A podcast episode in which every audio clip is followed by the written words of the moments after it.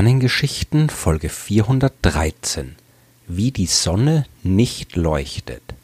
In dieser Folge der Sternengeschichten erfahrt ihr, wie die Sonne nicht leuchtet.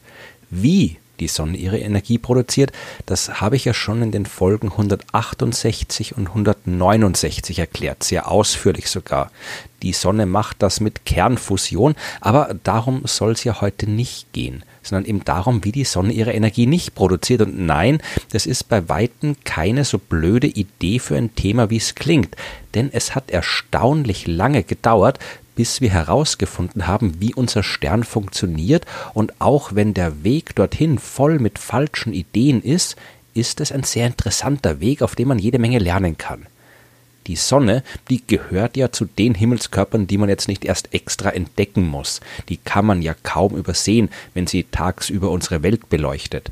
Aber mehr als dass da ein helles Licht am Himmel ist, das sich über diesen Himmel bewegt und immer wieder für eine gewisse Zeit verschwindet, wenn es Nacht wird, das wusste man lange Zeit nicht. Und schon gar nicht wusste man, was die Ursache für ihr Licht ist zuerst, also in vorhistorischer Zeit, also in der Zeit vor ein paar tausend Jahren, die wir Bronzezeit oder Steinzeit nennen, äh, da musste man sich darauf beschränken, den Lauf der Sonne am Himmel der Erde zu verstehen und dass es in Wahrheit gar nicht die Sonne ist, die sich bewegt, sondern die Erde, die sich um ihre Achse dreht, das wusste damals niemand und das konnte auch niemand wissen.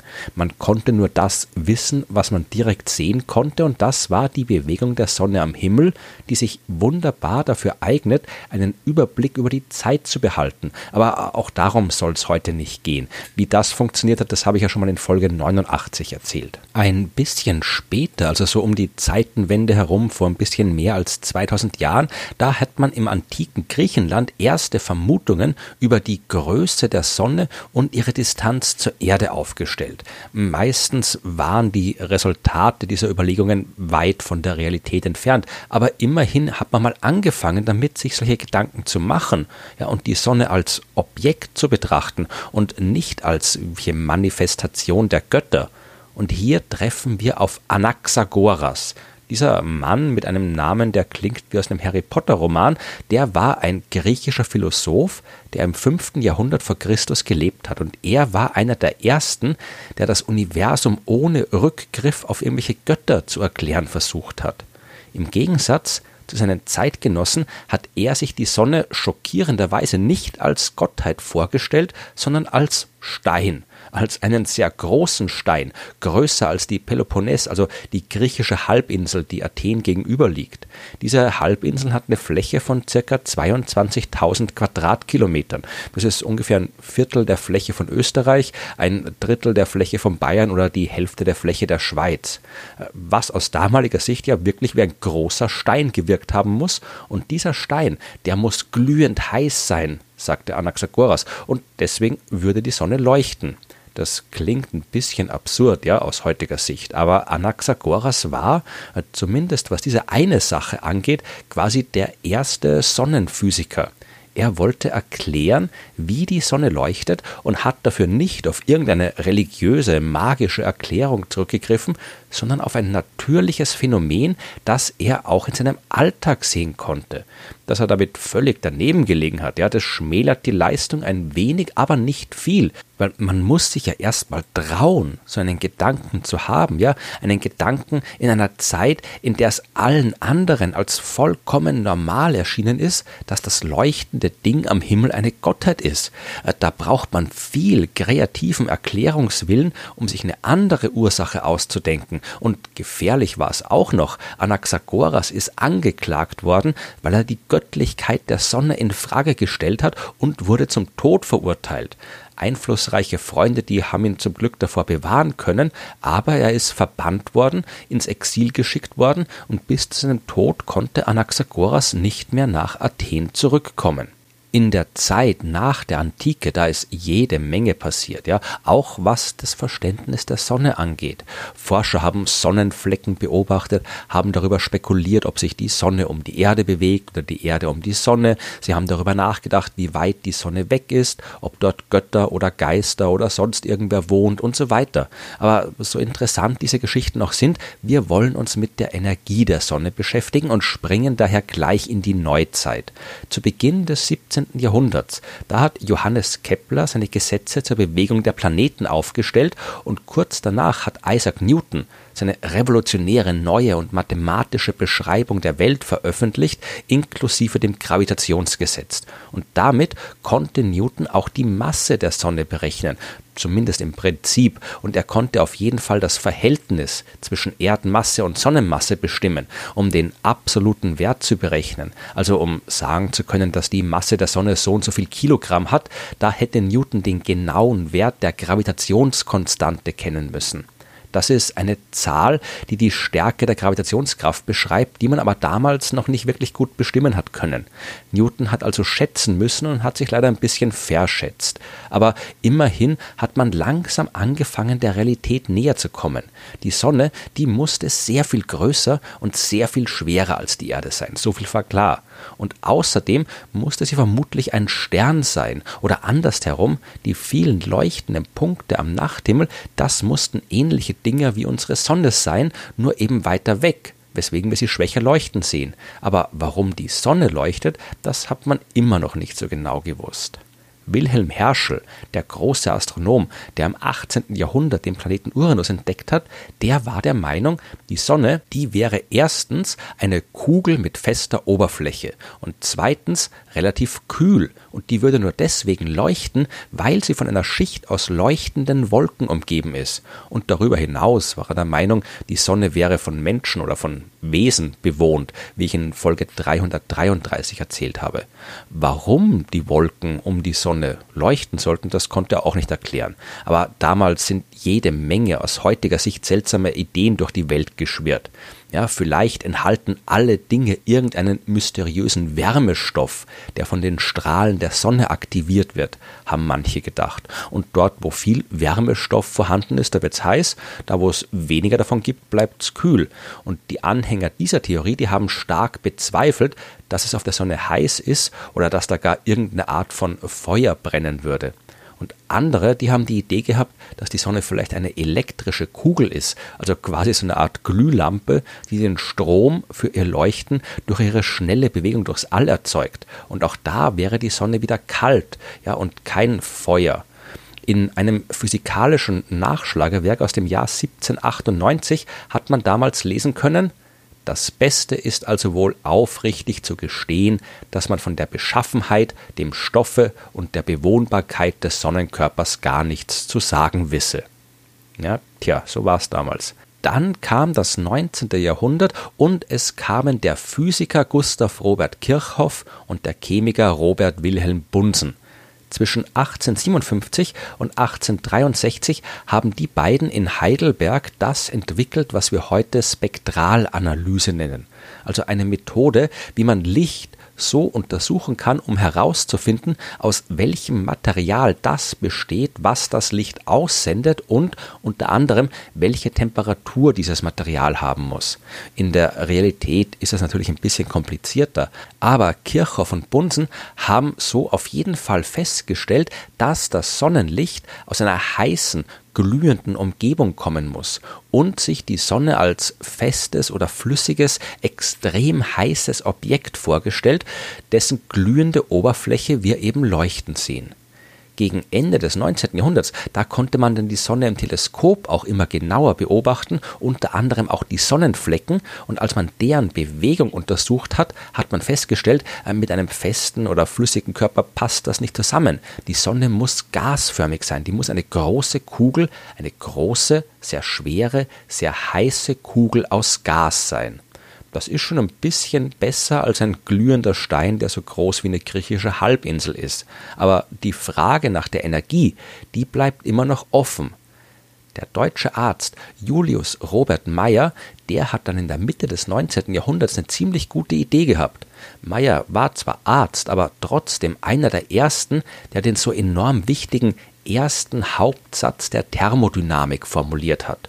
Der besagt in seiner einfachsten Version, Energie muss immer erhalten bleiben. Energie kann sich zwar von einer Form in eine andere Form umwandeln, aber nicht einfach verschwinden. Und diese Idee hat er auch auf die Sonne angewandt und behauptet, ständig fallen Asteroiden, Kometen und anderer Kleinkram auf oder in die Sonne.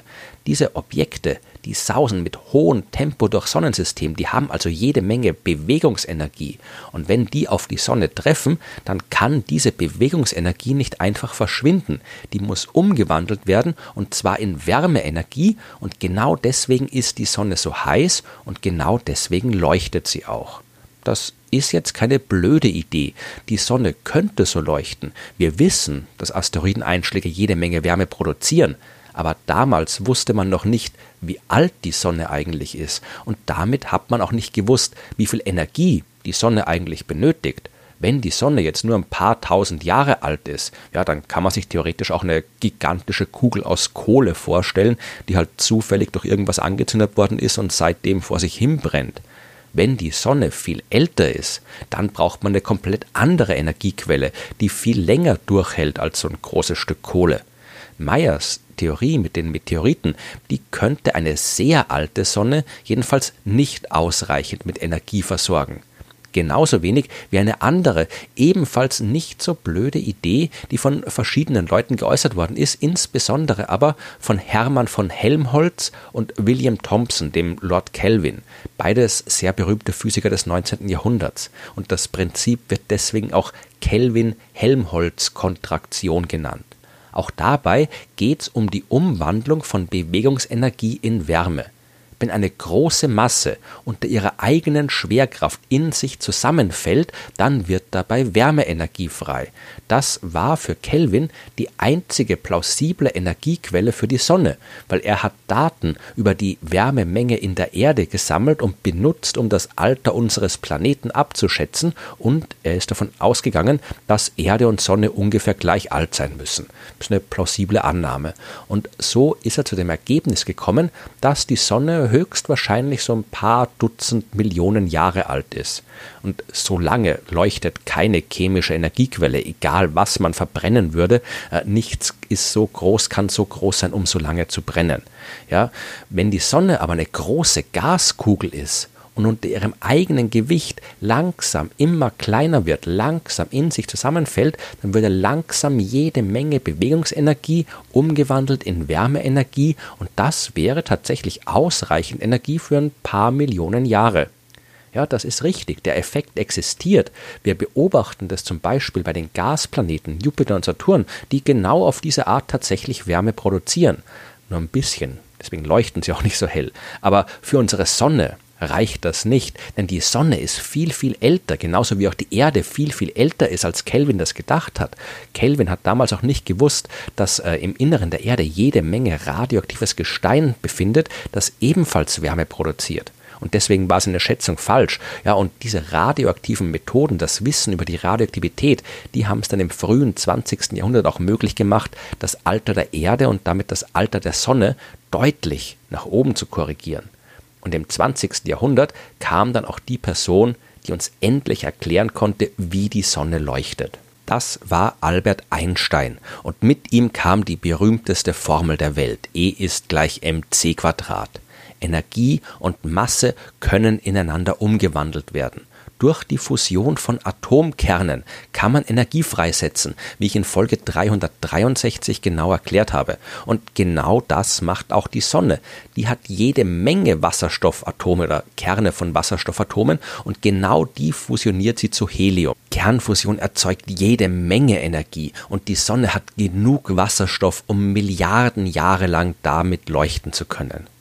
Ganz gelöst war das Problem aber immer noch nicht, denn damit die Kernfusion funktioniert, muss die Temperatur im Inneren der Sonne hoch genug sein. Das war sie aber nach allem, was man damals gewusst hatte, nicht. Dafür hat man noch die zweite große wissenschaftliche Revolution gebraucht, um das aufzuklären. Und diese Revolution hat ebenfalls Albert Einstein mit ausgelöst. Um die Energiequelle der Sonne zu verstehen, braucht man auch die Quantenmechanik und ein komplett absurdes Phänomen, ja, das Tunneleffekt genannt wird. Ich erkläre es nicht im Detail, das wird zu weit führen. Aber die Kurzversion, die geht so. Wenn zwei Wasserstoffatome aufeinandertreffen und nicht schnell genug sind, dann prallen sie einfach voneinander ab. Aber sie tun das nicht immer. weil laut Quantenmechanik ein Teilchen eben kein Teilchen ist, sondern immer auch ein bisschen eine Welle. Oder äh, genauer gesagt ist ein Teilchen weder Welle noch Teilchen, sondern irgendwas, was keinen konkreten lokalisierbaren Ort hat. Und weil das eben so ist, kann es sein, dass es doch mit der Fusion klappt. Äh, man kann sich das ein bisschen so vorstellen wie eine Wand, die überwunden werden muss, damit zwei Atome fusionieren können. Wenn die Atome schnell genug sind, ja, dann können die einfach über die Wand hüpfen und sich treffen, verschmelzen und Energie produzieren. Wenn sie zu langsam sind, dann prallen sie einfach von der Wand ab. Aber weil so ein Atom eben keinen konkreten Ort hat, sondern immer so ein bisschen durch die Gegend verschmiert ist, ist es immer auch ein bisschen schon hinter der Wand. Ja, das klingt schwer vorstellbar, das ist auch schwer vorstellbar, aber das ist die Realität. Genau das besagen die Gesetze der Quantenmechanik und das ist im Experiment alles mehr als ausreichend und gut bestätigt. Äh, wenn wir beim Bild der Wand bleiben, dann würde das heißen, wenn ein Atom oft genug auf die Wand zufliegt, dann wird es irgendwann nicht einfach zurückprallen, sondern glatt durchfliegen, so als wäre die Wand nicht da die Wahrscheinlichkeit dafür, die ist enorm gering. Äh, man könnte zum Beispiel jetzt irgendwie im echten Leben einen Ball nehmen und den gegen eine Wand werfen und der würde zurückprallen. Und das könnte man so lange tun, wie das Universum schon alt ist und trotzdem gäbe es so gut wie keine Chance, dass er irgendwann glatt durch die Wand durchgeht. Würde man aber lange genug den Ball gegen die Wand werfen, also wirklich lange, unvorstellbar lange, würde man den Ball lange genug immer und immer wieder gegen die Wand werfen, dann würde er, und das besagt die Quantenmechanik, irgendwann nicht mehr zurückprallen, sondern durch die Wand durchfliegen. Genau das ist der Tunneleffekt. Bei den Atomen steht die Chance ein bisschen besser, dass es klappt. Und vor allem gibt es in der Sonne enorm viele Atome. Es passiert zwar nicht oft, aber bei so vielen Atomen ist immer gerade eins dabei, bei dem es klappt, wo der Tunneleffekt einsetzt, wo zwei Atome aufeinandertreffen und nicht abprallen, sondern miteinander fusionieren, obwohl sie eigentlich zu langsam für eine Fusion wären. Und in Summe reicht das, um ausreichend viele Atome fusionieren zu können, damit die Sonne leuchtet. Und zwar so hell leuchtet und so lange leuchtet, wie sie es tut. Das äh, konnte man im Jahr 1929 nachweisen, Komplett gelöst war die Geschichte aber immer noch nicht, denn es gibt verschiedene Wege, wie man mit Kernfusion Energie produzieren kann. Auch hier spare ich mir jetzt die Details, aber man hat zwar gewusst, dass die Sonne Energie aus Kernfusion bezieht, aber nicht wie genau sie das tut, also auf welchem Weg und mit welchen Zwischenschritten sie aus Wasserstoff Helium macht. Man hat all die Möglichkeiten gekannt, die in Frage kommen, hat aber nicht gewusst, welche dieser Möglichkeiten jetzt in der Sonne konkret stattfindet. Dazu hätte man ins Innere der Sonne reinschauen müssen, was nicht funktioniert. Bis in die 1960er Jahre. Da ist es das erste Mal gelungen, Neutrinos zu messen. Neutrinos, die aus dem Inneren der Sonne bis zur Erde geflogen sind. Neutrinos, das sind Elementarteilchen, die unter anderem bei Fusionsreaktionen erzeugt werden, also genau bei der Art von Reaktionen, die im Inneren der Sonne stattfinden. Neutrinos sind aber enorm schwer zu messen, wie ich in Folge 103 erklärt habe. Aber als man sie dann in den 1960er und 1970er Jahren doch messen hat können, hat man jetzt endlich zwischen den verschiedenen Fusionswegen unterscheiden können, denn die verschiedenen Arten der Kernfusion produzieren unterschiedliche Neutrinomengen und jetzt hat man endlich gewusst, was in der Sonne genau abläuft, nämlich die Proton-Proton-Reaktion. Aber das ist wieder eine andere Geschichte wirklich bis ins letzte Detail ist die Sache immer noch nicht geklärt. Die Sonne ist ein enorm kompliziertes Ding und da gibt es immer noch die eine oder andere kleine offene Frage. Aber im Großen und Ganzen haben wir jetzt ein recht gutes Verständnis davon, wie die Sonne ihre Energie produziert zu sehen. Wie lang dieser Weg war, ist aber trotzdem ganz instruktiv und interessant. Heute ist es Standardwissen, dass die Kernfusion die Energiequelle der Sonne ist, aber die längste Zeit über haben wir das nicht gewusst. Noch in den 1960er Jahren haben wir nicht genau sagen können, warum die Sonne leuchtet. Das kann man ruhig im Gedächtnis behalten. Das Wissen, das uns heute selbstverständlich erscheint, das haben wir dem Universum mühsam entreißen müssen.